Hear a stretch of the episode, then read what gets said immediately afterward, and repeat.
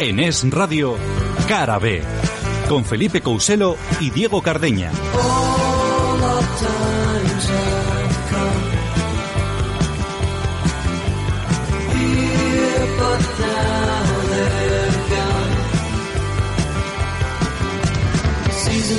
Muy buenas noches a todos. Cuando se cumplen las 3 de la madrugada, estáis sintonizando el dial de Es Radio, que a estas horas, y como bien nos ha explicado la voz que anuncia este espacio, se compone de una hora y media de música y comentarios titulada Cara B.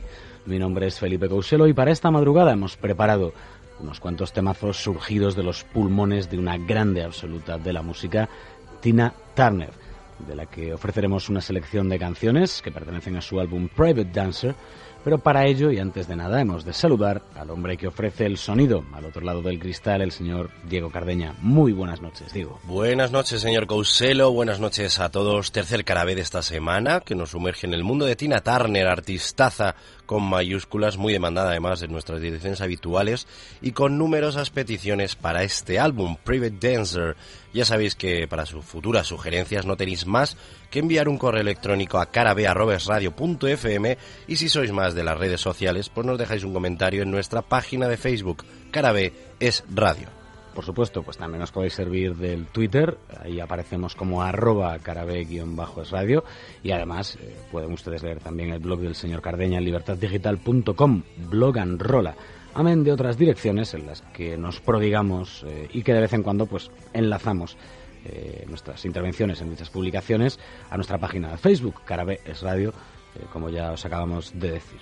Y vamos ya sin más dilación arrancando con la música porque siempre es un placer escuchar la voz de Tina Turner. Oh, there's something on my mind. Want somebody please, please tell me what's wrong. You just a fool, you know you're in love.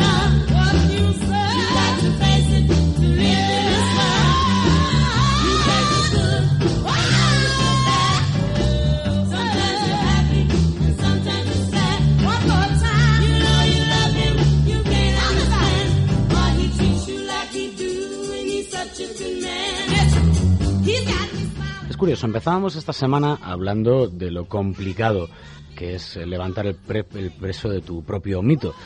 Y eh, esto va a repetirse la artista a la cual dedicamos el carabe esta madrugada.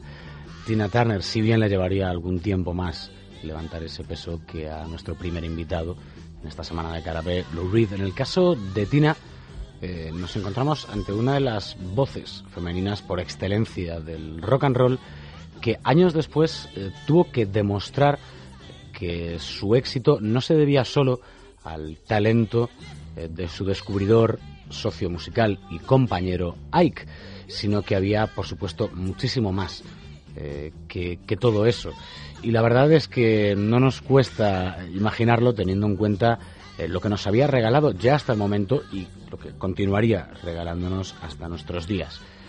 Una voz increíblemente poderosa que dejaba en un segundo plano, eh, quizá ahí estuvo parte del problema, no solo a ese socio y compañero, sino a cualquiera eh, que tuviera las narices de compartir escenario con esta auténtica, auténtica referencia de las voces del rock.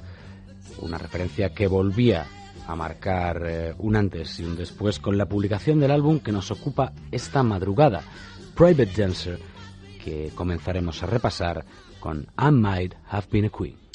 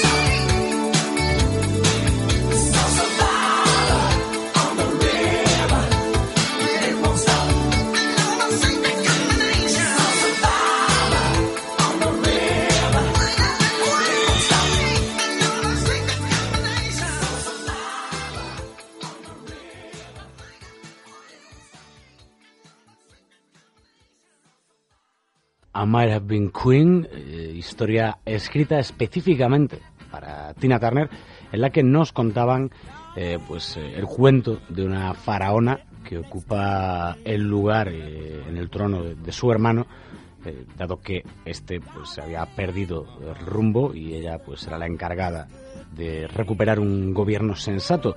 Eh, una historia que varias reencarnaciones después cerraría su círculo con los mismos protagonistas representados por Tina y Ike Turner, o al menos esa es un poco la trama, grosso modo, que se plantea en este tema que firma el productor Rupert Hine en parte y que eh, un profesional que se ocupará de supervisar también pues otras de las canciones del álbum destacadas como Better Be Good to Me eh, la verdad es que pues una buena piedra de toque para comenzar ya este carabé dedicado pues, a una de las voces más carismáticas de la historia de la música popular. Eh, y una historia que lógicamente va a tener su parte de cuento de hadas y su parte de pesadilla, eh, comenzando y, en parte casi terminando con el factor Ike Turner, el compañero de nuestra protagonista durante sus primeros años de carrera, aunque solo dedicaremos un rato a este aspecto, ya que intentaremos dar el máximo protagonismo al disco Private Dancer, cuyas canciones además sonarán durante todo el programa. Así que sin perder más tiempo del necesario, nos vamos a 1939, concretamente el 26 de noviembre, cuando llega al mundo en el condado de Haywood, Tennessee, Annie Mae Bullock, hija de dos trabajadores de una fábrica de Haywood, que bueno, pues ocupaban el tiempo que les quedaba en supervisar una plantación agrícola, además de ser pues diácono bautista en el caso de su padre. Durante la Segunda Guerra Mundial, pues su padre tuvo que viajar, vamos, instalarse en Knoxville, Tennessee, para trabajar en unas instalaciones, ¿no? Que, pues, destinadas para instrumentos de instrumentación, etcétera, y dispensario para la guerra, lo que hizo que, bueno, pues se separaran hasta que finalmente se reunieron ella, su madre y hermanas con él. Ya en Knoxville, Anne May pues, eh, ocupaba, digamos, su tiempo entre el campo y la iglesia, recogiendo fresas y algodón y cantando en la iglesia baptista, pero los diversos problemas de sus padres acabaron en divorcio y su madre se fue a San Luis sin despedirse ni tan siquiera de ella y sus hermanas. Su padre, que también iba un poco pues a su bola por la vida, tras casarse de nuevo con otra mujer, se mudó a Detroit. Dejó a las chavalillas pues a cargo de su tía Georgie en Brownsville, Tennessee, y junto a su tía pues empezaría a trabajar como empleada doméstica y en sus memorias pues contaba que nunca se sintió querida ni por su madre ni por su padre y que eso pues le, hizo crecer sola y buscar amigos en cualquier lado no algo de tener algo de una vida social. Y esto pues le llevó a inscribirse en el equipo de baloncesto femenino de la escuela con tal de bueno pues sociabilizarse a los 16 años la vida de nuestra protagonista cambia eh, debido al fallecimiento de su tía y su madre eh, se la lleva con ella a San Luis, donde empezaría la secundaria, o perdón, continuaría la secundaria y acabaría por graduarse, eh, empezando a trabajar además en el hospital Barnes Jewish, con la esperanza pues de acabar convirtiéndose en, enfermera titulada. Y lo que es la vida, ¿verdad? Y, y si no fuera por este momento que os vamos a relatar, no existiría nada de lo que vino después. Pues eh, estaba eh, una madrugada, eh, una noche que salió a, tomar algo y de repente pues se ven en un club llamado Club de Lisa y allí pues actuaba un chaval llamado Ike Turner con su banda Los Reyes del Ritmo, The Kings of Rhythm. Ike había tenido varios proyectos y de hecho pues es uno de esos músicos eh, que se considera de los verdaderos pioneros del rock and roll. Aquí os hemos hablado una vez del tema Rocker 88 como precedente incluso del Rock Around the Clock y firmado además por, por este Ike Turner. Total, que la banda en, sus shows, pues eh, una de las eh, historias que hacían era pues ofrecer o invitar a subir a chicas al escenario a cantar en plan así jam session y en estas estamos, eh, que Anne pues empieza a pasárselo muy bien con la música de Ike Turner y bueno, ve que hay esa posibilidad de subirse al escenario y ni corta ni perezosa sube. Ike Turner, cuando ella se pone a cantar, se queda tan impresionado que la deja subir de nuevo al final del show a volver a, cantar y al final del concierto se quedan hablando y Ike le ofrece la posibilidad pues de sumarse a la banda. Eso sí, antes eh, iba a tener que domar ese tremendo animal que tenía por voz nuestra protagonista.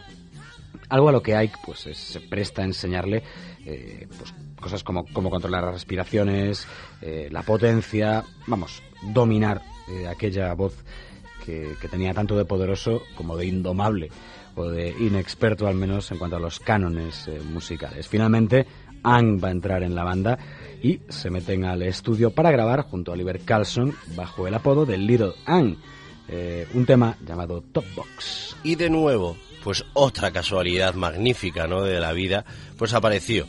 Y es que Turner pues había preparado un tema para grabar con la voz de Art Lassiter, ¿no? Pero el amigo pues no se presentó ni tan siquiera en la grabación, así que pues ya estaba apagado el estudio y deciden que, bueno, pues la voz la grabase Anne Y el tema, pues, tuvo un rendimiento más que decente en San Luis, donde un DJ de la radio local llamado Dave Dixon decidió mandar una copia a Jackie Murray, que, bueno, pues era el presidente del sello de R&B Sue Records.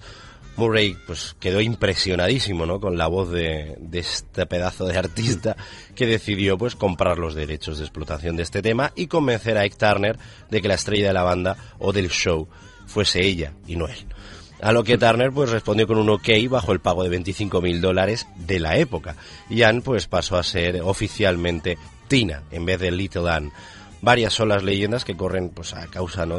sobre este cambio de nombre desde que era para pues espantar los posibles amantes del pasado ¿no? de, de Anne para no reconocerla por, por dicho nombre o eso decía Ike Turner ya sabéis ya ahondaremos en la historia pero Ike Turner pues es capítulo aparte y aunque fue un crack de la música, también era, por otro lado, un jodido demonio. Sí, no, pero bueno. No necesariamente tiene que coincidir eh, dos facetas positivas. ya ya lo hablaremos más adelante. Y por otro lado, la otra leyenda se contaba que, bueno, pues, eh, pues se decía que, bueno, pues eh, si algún día decidía despedir eh, Ike a, a, a, Anna Mae, pues por lo menos eh, podría volver a tener otra Tina, ¿no? Que la sustituyera. Nada más lejos de la realidad, a Murray le gustaba pues un personaje televisivo, o eso cuenta, ¿no? Llamado Shina, y esto, pues, si os dais cuenta, rima con Tina. Shina, Tina, pues ahí se quedó, o por lo menos eso dicen, ¿no? Y por lo visto, pues era una mujer muy salvaje, esta Shina, ¿no? De, de la televisión. Y bueno, pues le recordaba, así que eso al menos dicen los biógrafos. Eh, y lo cierto es que es que solo hacen falta escuchar dos segundos de, la voz de Tina Turner ya desde sus comienzos para encontrar esa voz tan salvaje y nunca mejor puesto entonces ese, ese apodo. En cualquier caso, sea como fuere, el caso es que Sub Records les presenta como Ike and Tina Turner y ellos despegan en el sello con un single llamado A Fool in Love tremendo con el que hemos abierto además eh, el programa de esta noche y que ha sonado un poquito durante la introducción. Enseguida os contamos qué pasaría con toda esta historia. Por el momento os dejamos con una declaración de intenciones de este private dancer titulada Show Some Respect.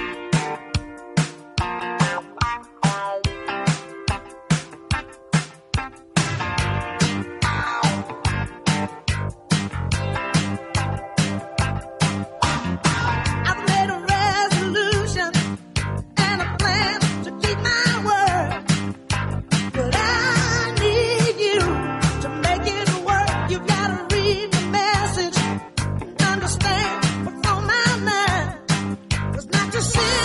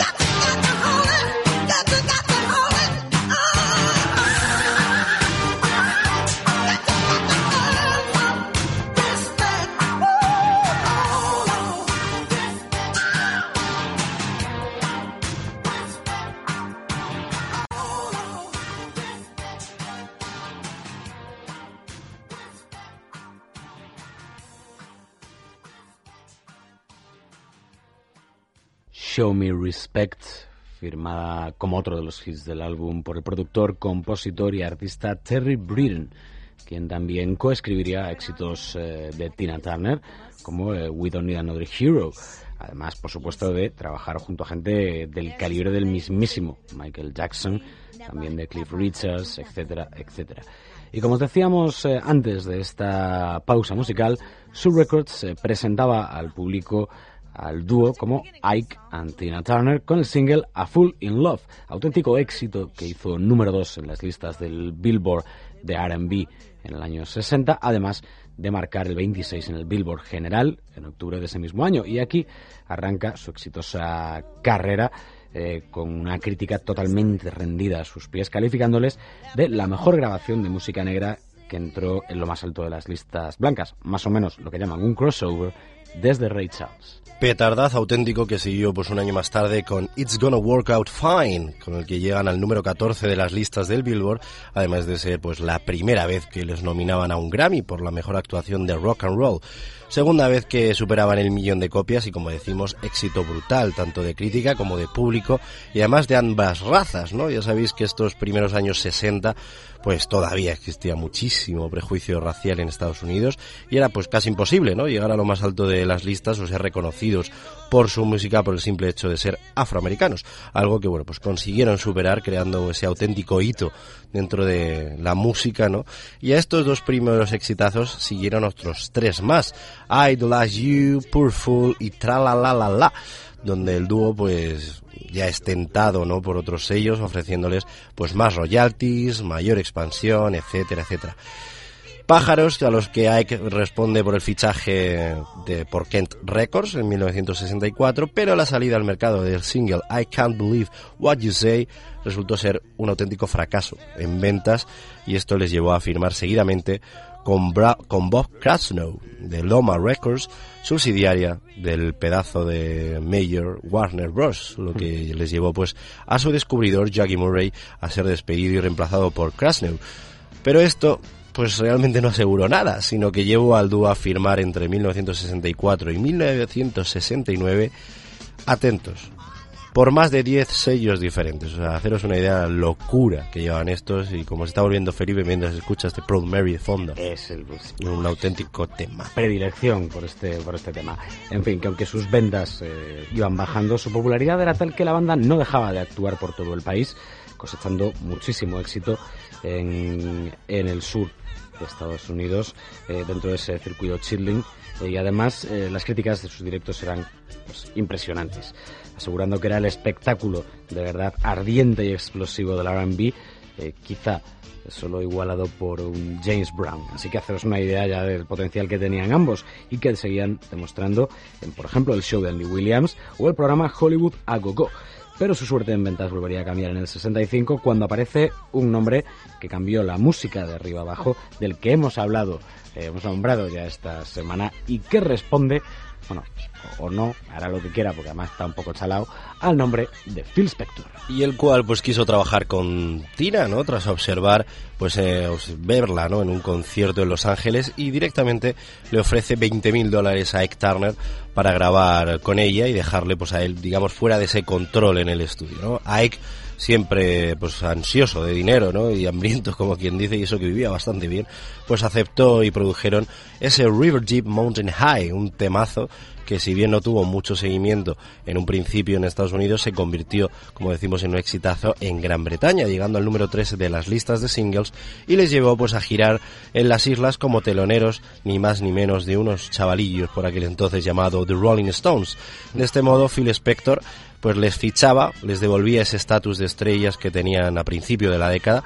Seguidamente Ike y Tina editaban su álbum Out of Season, al que bueno pues seguiría The Hunter, con el que ya Tina sería nominada a la mejor voz femenina del R&B de los premios Grammy. Además comenzaron a actuar en Las Vegas junto a gente como James Brown, Ray Charles, Sly Stone e incluso nuestra queridísima e idolatrada Janis Joplin y también Elvis Presley, además de girar por Estados Unidos junto a The Rolling Stones de nuevo todo este nuevo éxito, digamos, que les lanza de nuevo, pues como se dice vulgarmente, ¿no? Estar en el candelero. Y Tina, pues apareció en la portada de Rolling Stone, siendo la primera mujer en conseguir este hecho. Ay, esta, este mérito, ¿no? Que, que luego ironizaban sobre él eh, los Doctor Hook con aquel tema que, que, cantaban además un poquito los integrantes de casi famosos de la peli Cover of Rolling Stone, lo que era estar en esa portada. En fin, así se metían en los 70, fichando con Liberty Records y editando eh, Come Together y Working Together en el eh, show de Sullivan fue la presentación por todo lo alto y además con un remate bestial que ha sonado de fondo que si hay tiempo sonará al final del programa o cualquier otra noche porque es eh, la leche, es decir, la versión que hicieron del Proud Mary de la Creedence Clearwater Revival. Y básicamente, bajo mi punto de vista, de las mejores versiones de toda la historia de la música popular contemporánea. Es impresionante este Proud Mary como entra suave. Además ella lo dice, hablando, lo, introduce al principio del tema, dice eh, que sí, que les pone muy bien, pero que eh, dicen que solo hacen las cosas bien cuando suenan duro, cuando suenan rough. ¿no? dice, así que, eh, y que no sonamos tan bien cuando hacemos las cosas suavecitas. Así que vamos a coger una canción, tocarla primero suave y luego vamos a tocarla eh, dura. Y va a ser Proud Mary, así arranca la canción y es impresionante. Acabarán ganando el Grammy a la mejor eh, banda RB, pero los problemas eh, no tardarían en llegar. Ahora os comentamos cómo fue este asunto. Por el momento, otra de Private Dancer, I Can't Stand the Rain.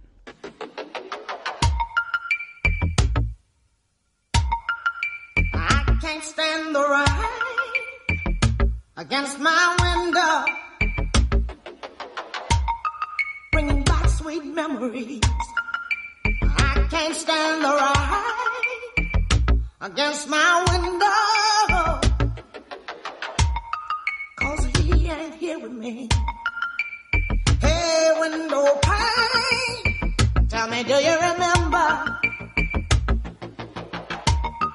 how sweet it used to be.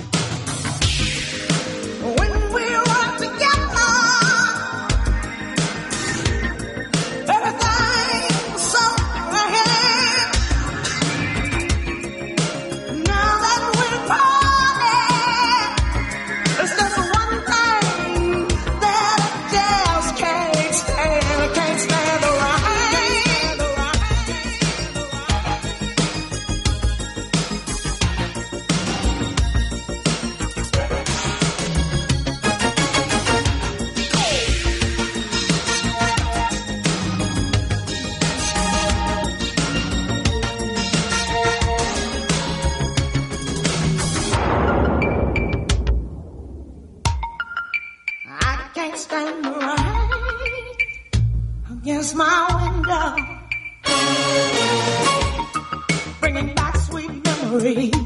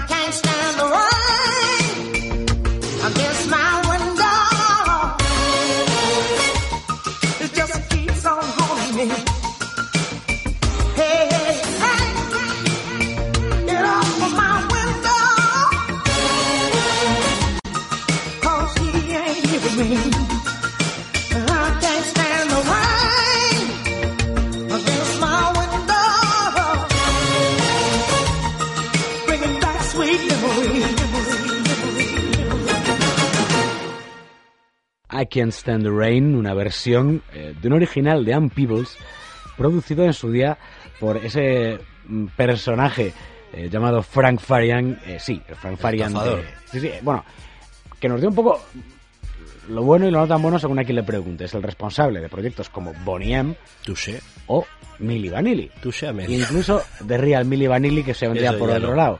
eh, cuyo vinilo creo que tiene Daniel Palacios. Le tocó a él el de Real Milli Vanilli, lo decimos a veces, vaya tela.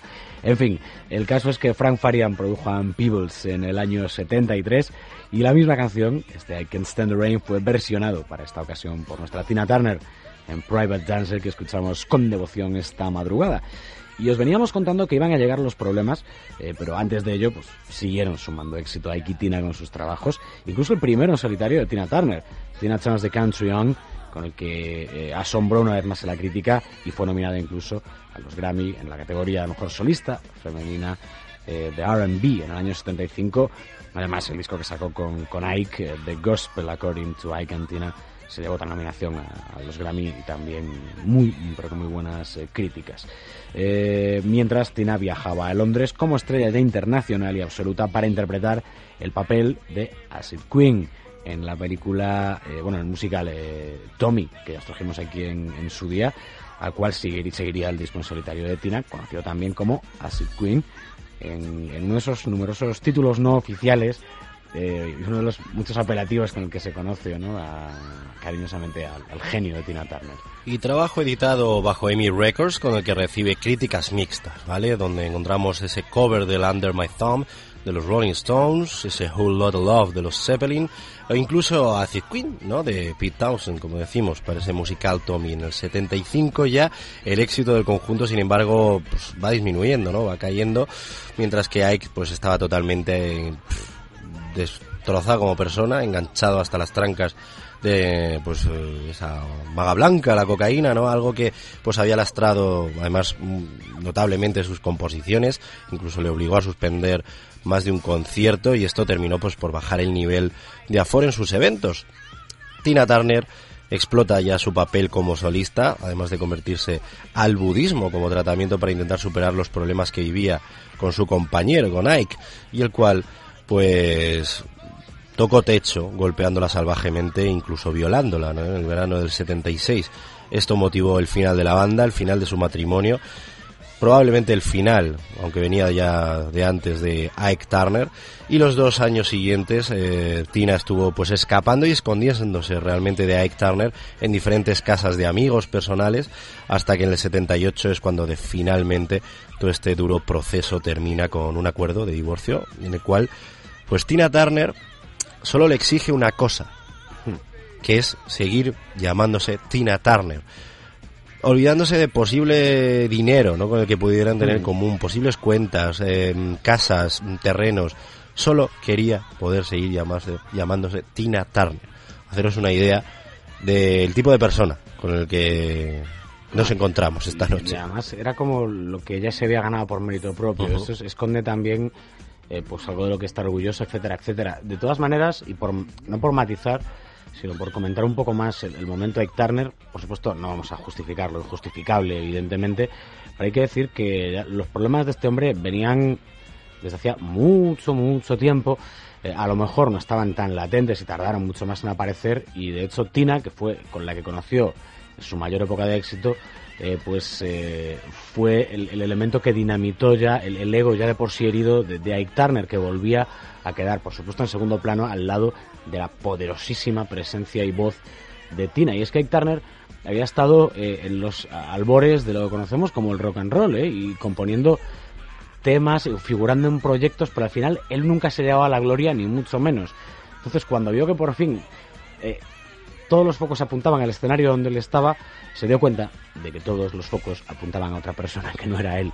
A su mujer. Eh, y, y claro, él eh, de repente se queda, eh, pues, eh, con eh, la, la parte, vamos a decir, sí, egoísta, es lo primero de todo esto, y es especialmente lo que estabas diciendo.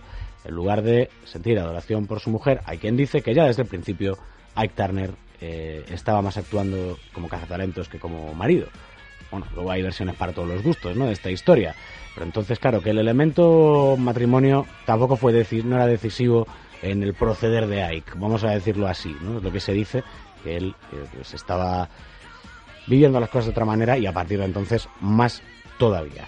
Eh, la verdad es que todo este proceso de, divorcios, eh, etcétera, etcétera, trae consigo un par de años de inactividad que se traducen, como suele pasar en estos casos, en una bajada de popularidad y en el inicio de, de intentar repuntar todo esto, el costoso camino de volver a empezar. Así que, con la ayuda de, de muchos amigos, Tina Turner empieza pues, a, realizar un espectáculo en Las Vegas, un poco similar al que hacía junto a su ex marido ya, además de pues probar en diferentes shows y clubs eh, a lo largo y ancho de Estados Unidos, eh, esos recintos de, de aforo más eh, reducido que en sus primeros eh, días de gloria, todo hasta que edita ya su primer disco, su tercer perdón, disco en solitario, eh, Roth con eh, United Artists en Estados Unidos, Emmy lo edit- lo editaría en, eh, en Europa. El disco no funcionó especialmente bien, no, tenía hits eh, de de un punch importante y además seguía todavía y pese a que el, nombre sí que se lo había quedado un poco como la mujer de o no como la mujer de sino como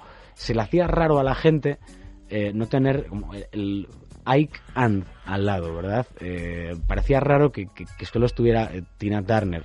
Y tenemos, tengamos en cuenta otra vez que, pese a que mucha gente ya había dejado atrás prejuicios morales sobre divorcios y sobre feminismos o carencia de ellos, pues eh, había gente también de, mentalidad más bien clásica. Pero en fin, las cosas eh, se produ- produjeron más o menos así.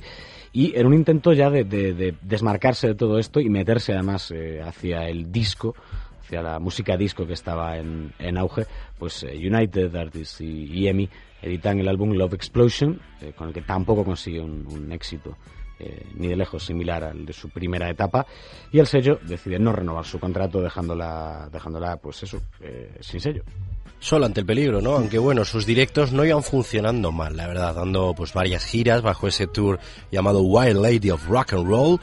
Y bueno, de hecho llegó a viajar a Australia para aparecer en el show de Olivia Newton-John, tras el cual pues decidió trabajar con los agentes Roger Davis y Lee Kramer, con quienes comenzó pues ahí a reunir una gran banda de músicos, recuperó el rock arenoso, ¿no? Y dando ahí pues grandes giras que le devolvieron a su público realmente, ¿no? Rápidamente también a los sellos y aunque antes de nada hay que decir que editó un single cover de los Temptations llamado Vol of Confusion con el que, bueno, pues recupera ese respaldo de las majors, de hecho fita- ficha por Capitol y bueno, con ellos edita otro single y cover, esta vez de Al Green, que grande Al Green, llamado Let's Stay Together, temazo absoluto, con el que vuelve a entrar en las listas de éxitos en Europa y en Estados Unidos. Capitol no se lo piensa dos veces, decide contratarla por dos álbums y empieza por el que os acercamos esta noche, Private Dancer. La verdad es que el, disco, pues eh, ya os podéis imaginar. En fin, eh, arrasó.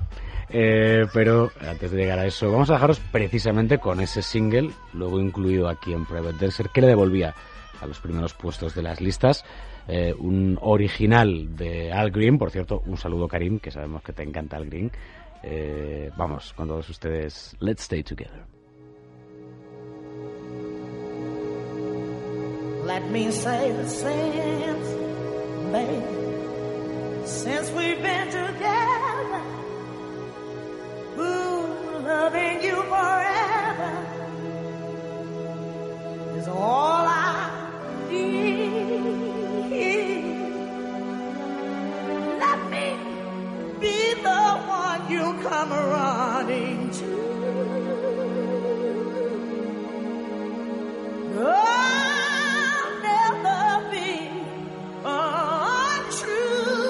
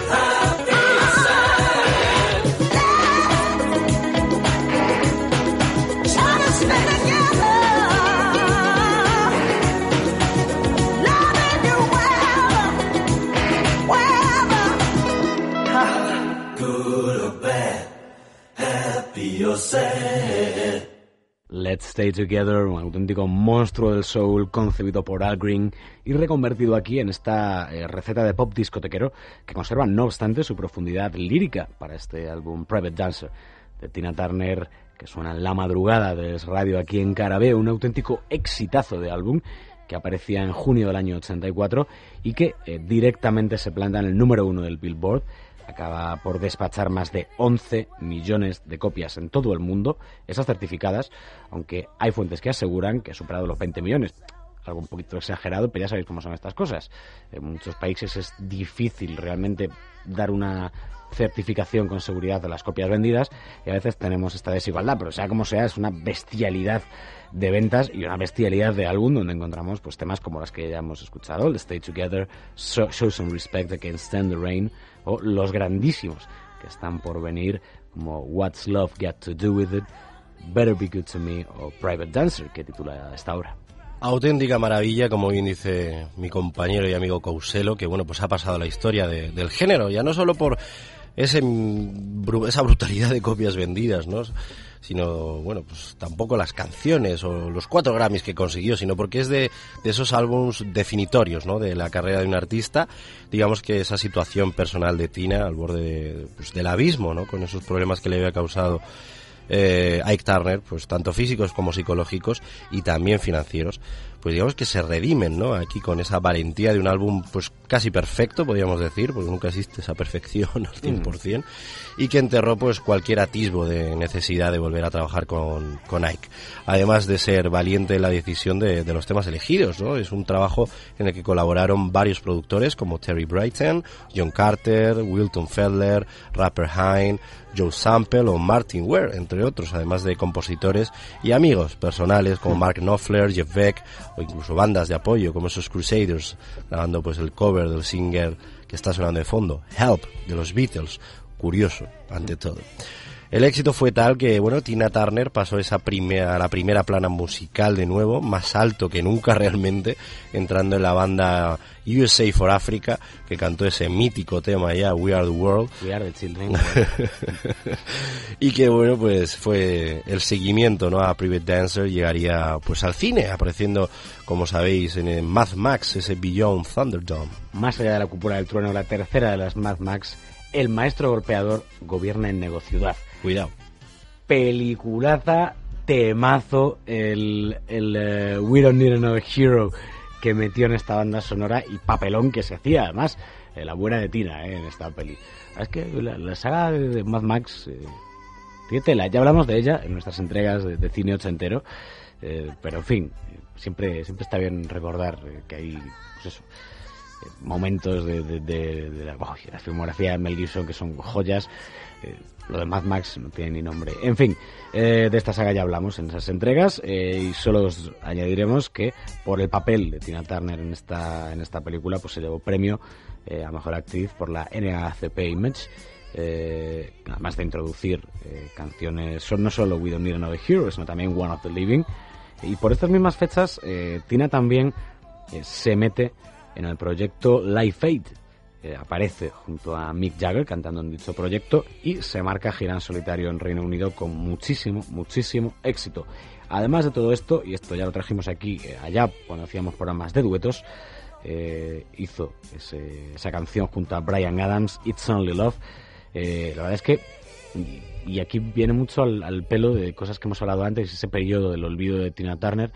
Brian Adams contaba que cuando estaba comenzando todavía el regreso Tina Turner, él, ellos, pues, él la vio en directo en unos pequeñísimos locales, eh, no recuerdo si ya en el circuito canadiense o, en el norte de Estados Unidos, él se cruzó la frontera para verlo y, decir, poco tiempo después contarte o poder contarte que, he grabado un tema con ella es increíble, ¿no? Decía él en una, entrevista. En fin, eh, después en el año 86 eh, vuelve con nuevo material, Break Every Rule, con el que sigue cosechando éxito. A ver, menor que en este, porque eh, es difícil vender más que este disco, eh, pero que pasa de las 4 millones de copias eh, en todo el mundo.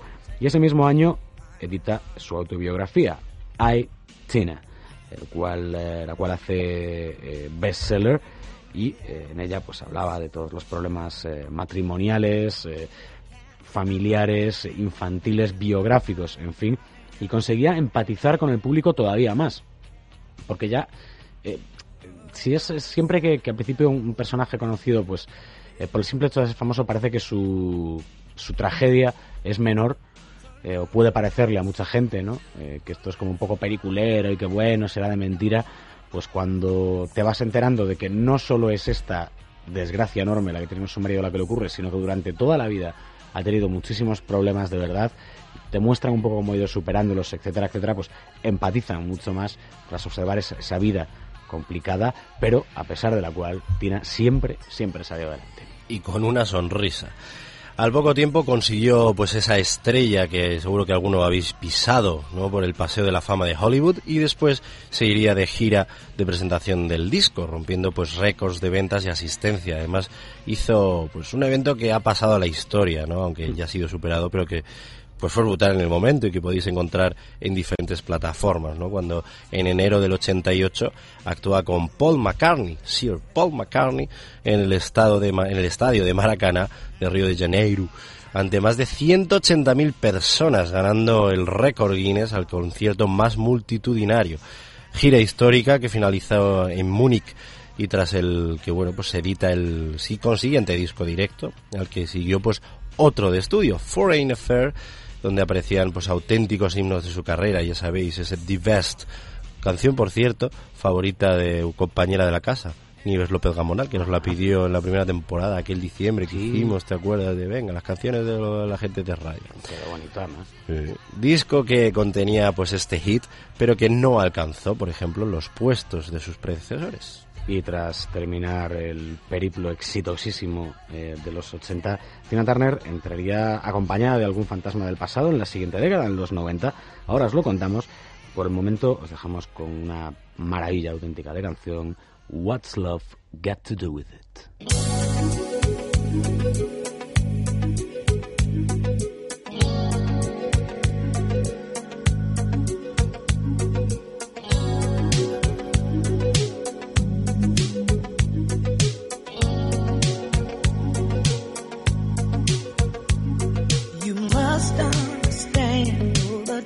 Touch of your hand makes my pulse react.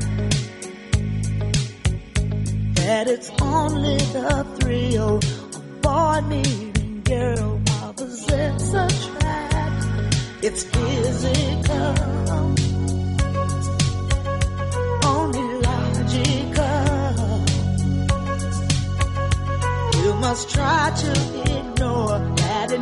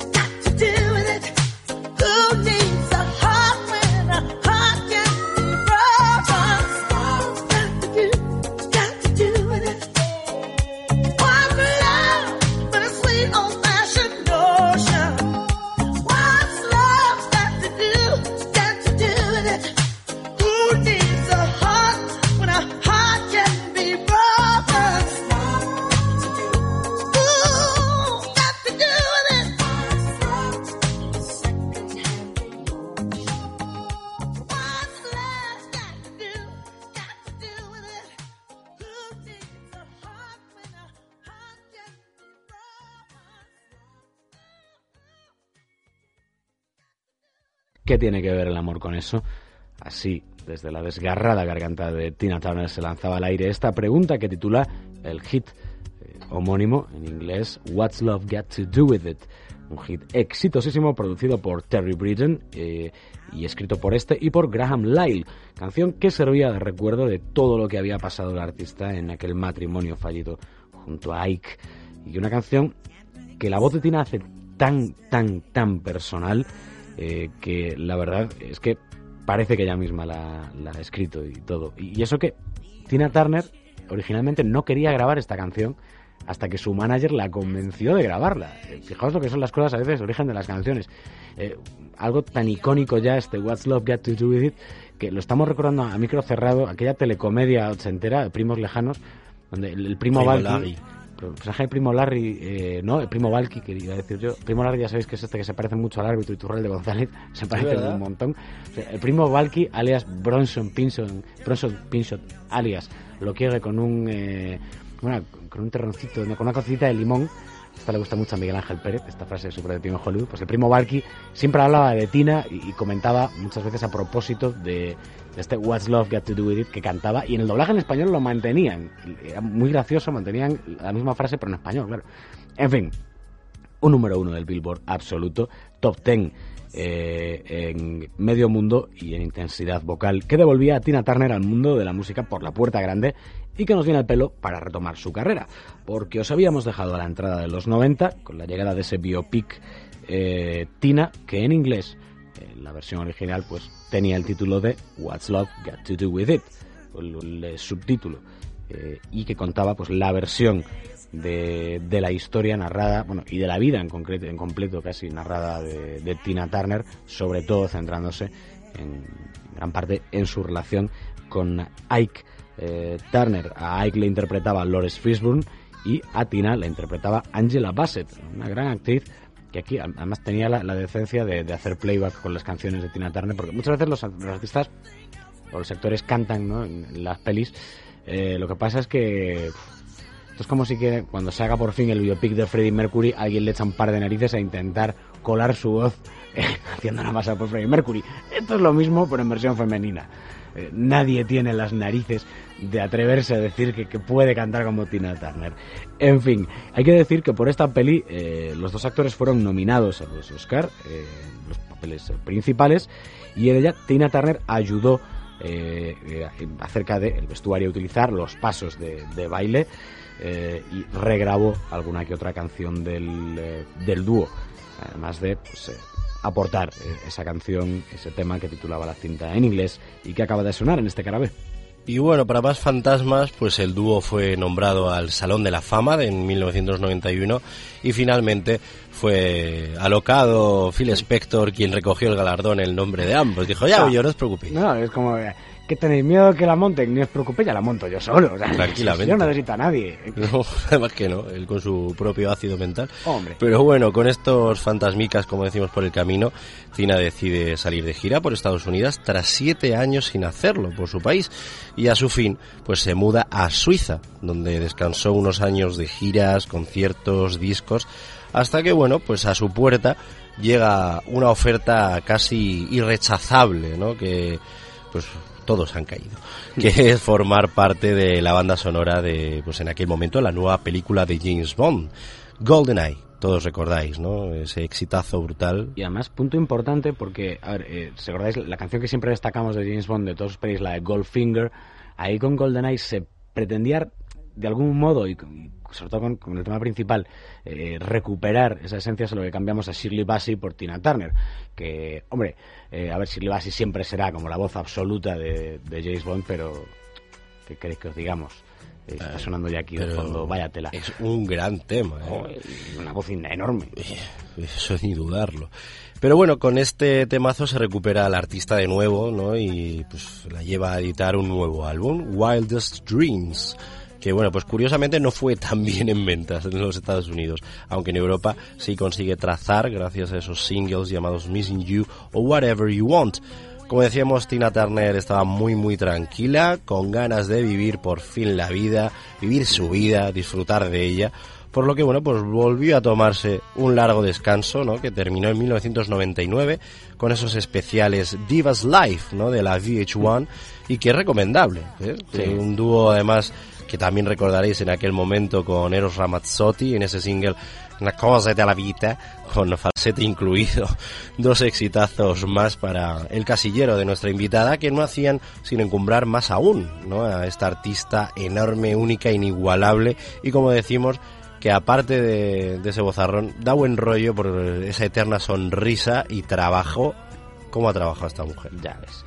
Ah, y de hecho, con la, igual lo que digo que, que suena mal, pero con la voz que tiene no hacía falta ni ser aplicada. Solo con ese talento tan bestial que tiene, pero aún así, pues. eh, en fin, la cosa no acaba ahí. A ver, eh, se editó el, Divas Live, además aparecía, pues, eh, por ejemplo, con Cher, que es una tía tan diva que no tiene ni apellido, es Cher.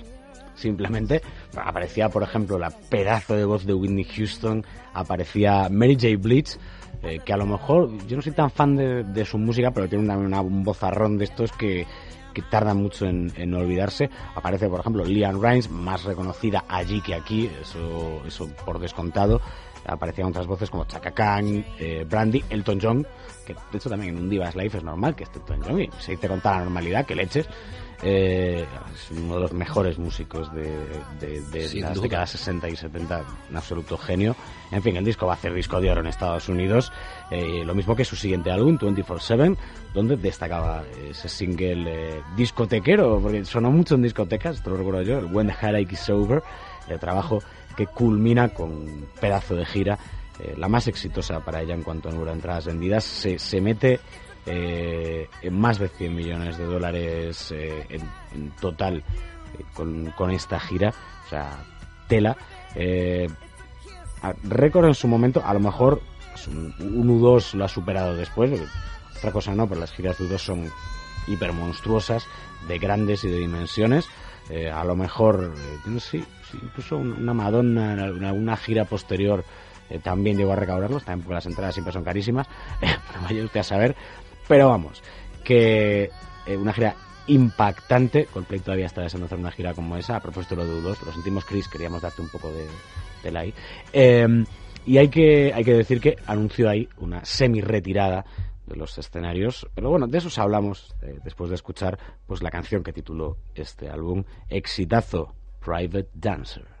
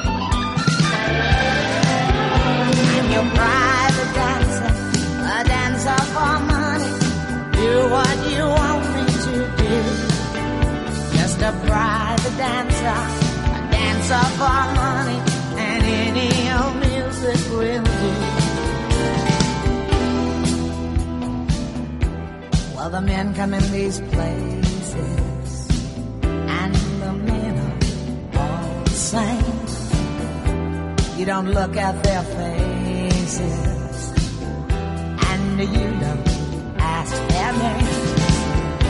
You don't think of them as human. No, you don't think of them at all. You keep your mind on the money, keeping your eyes on the wall, and your private dancer, a dancer for money. You are your private dancer, dancer for money, any old music will do.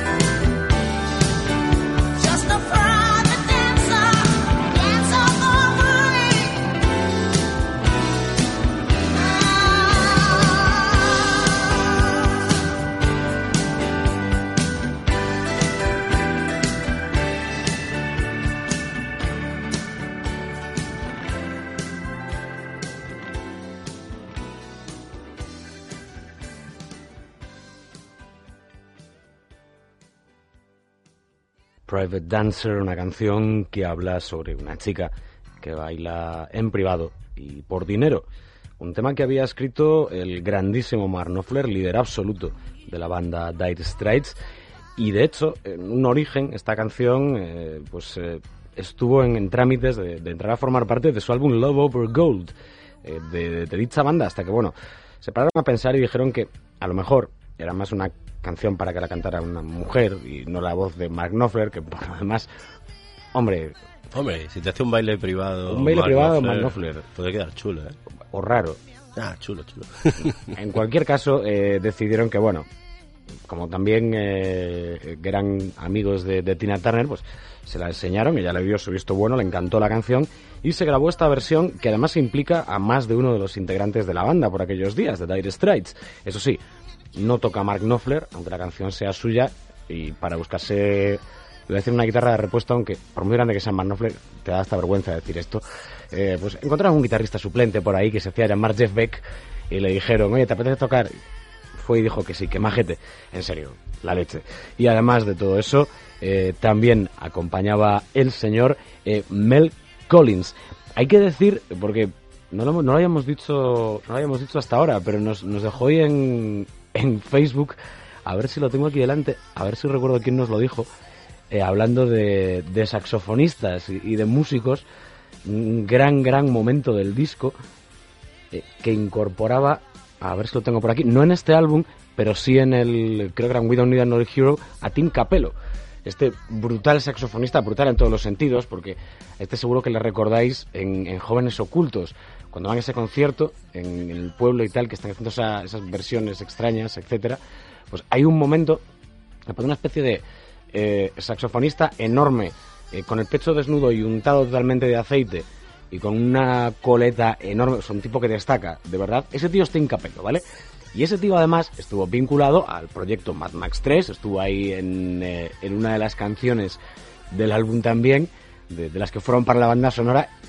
Y ahí es cuando decimos lo de los saxofonistas y los años 80, que ya podías hacer un, grupo de, Vamos a hacer una estupidez. Metal Chill Out, que un saxofonista podía entrar, ¿por qué no? En cualquier género podías meter a un saxofonista. Nos encanta ese, ese momento Coño, ochentero. hasta Mr. Bangle tiene saxofonista y eran unos raros de cojones. Bueno, te quiero decir que si está implicado aquí el, el Mike Patton, puede haber de todo. Y, y un poquito más. ¿Qué os iba a comentar? eh, de paso, bueno, que habíamos dicho que el saxo en esta, en concreto en Private Dancer, el de Mel Collins, todo un lujazo para titular así, además, el álbum de Tina Turner que estamos recorriendo esta madrugada. Y bueno, como decíamos, Tina Turner decidió tomarse otro descanso, ¿no? Tras 40 años de carrera artística. Y como suele ocurrir con estas cosas, pues empezaron a homenajearla, ¿no? Con pues, diferentes distintivos, como poner su nombre a una de esas grandes calles, ¿no? De su Brownsville natal, de Tennessee. Pero en 2002 volví a reaparecer, esta vez junto a Phil Collins, ya sabéis, ¿no? Los que os guste, pues toda esa factoría, ¿no? Que hay de dibujos animados, aunque cada vez son más para los papis que, que para los niños. Pero bueno, en este caso aparecía para colaborar en la banda sonora de la película Hermano Oso, con el single Great Spirits. Trabajo que, bueno, pues eh, siguió un recopilatorio, también muy normal en estas cosas, llamado All the Best, donde, bueno, pues aparecía un nuevo single, Open Arms, con el que conseguiría llegar al millón de copias. A partir de aquí, pues diferentes galardones, reconocimientos que le fueron otorgados, como ese Kennedy Center Honor, que bueno, pues a decenas de recibir el homenaje de diferentes artistas como Beyoncé, Whitney Houston o incluso Queen Latifah también, entre otros, que no sabía yo que cantaba esta mujer. Y bueno, eh, innumerables homenajes, ¿no? Que ella fue pues salpicando con otros dos recopilatorios más. Tina, con exclamación al final, y The Platinum Collection en 2008 y 2009 respectivamente. Y si no conocéis pues su carrera, sinceramente, escuchad singles, discos, recopilatorios, DVDs, porque esta mujer en directo ha sido siempre un auténtico torbellino.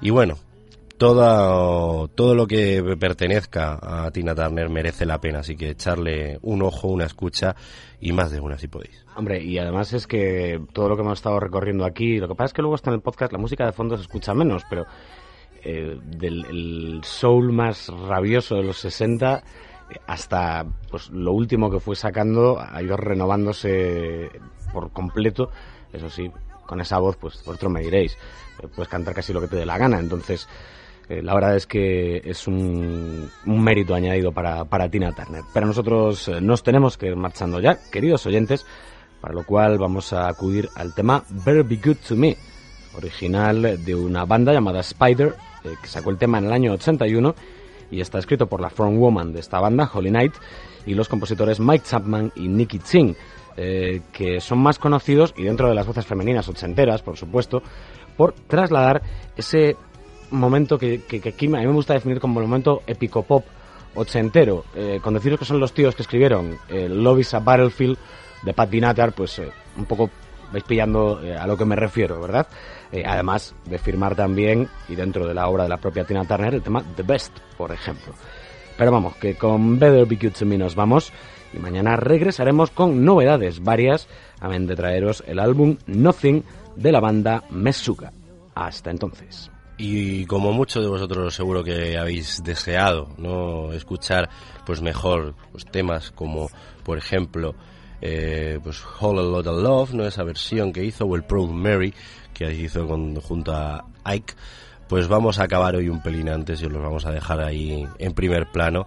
Sobre todo por deleite también el señor Couselo, que le encanta ese Proud lo, Mary. lo- lo de Proud Mary, ya, ya- a micro cerrado, queridos oyentes, entre tema y tema se lo he ido diciendo como 200 veces. Hay que ponerlo, hay que ponerlo.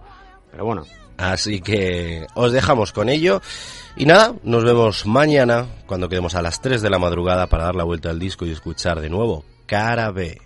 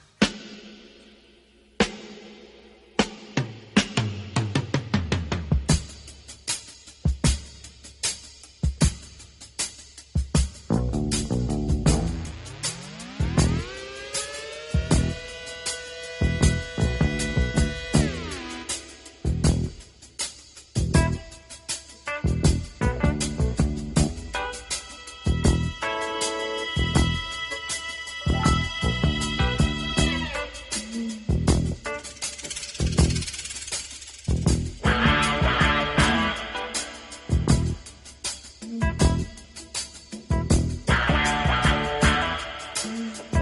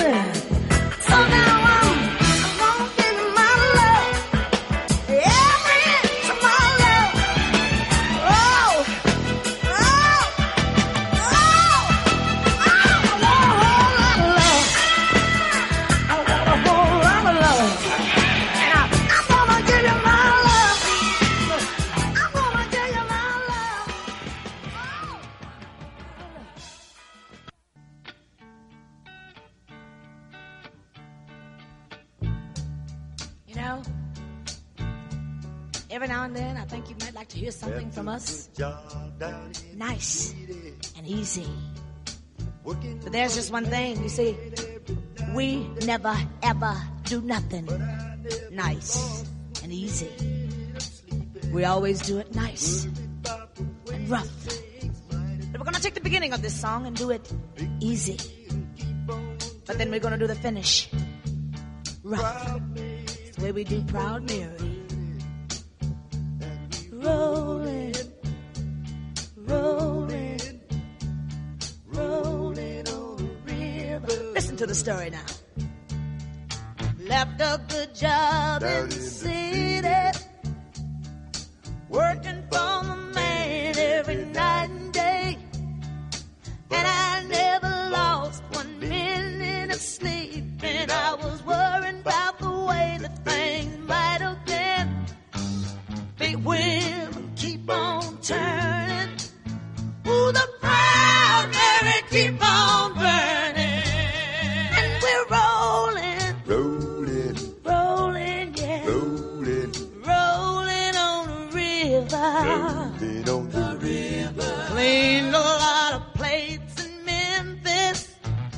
And I Pumped a lot of tang down in New Orleans. But I never saw the good side of the city until I hits the ride on the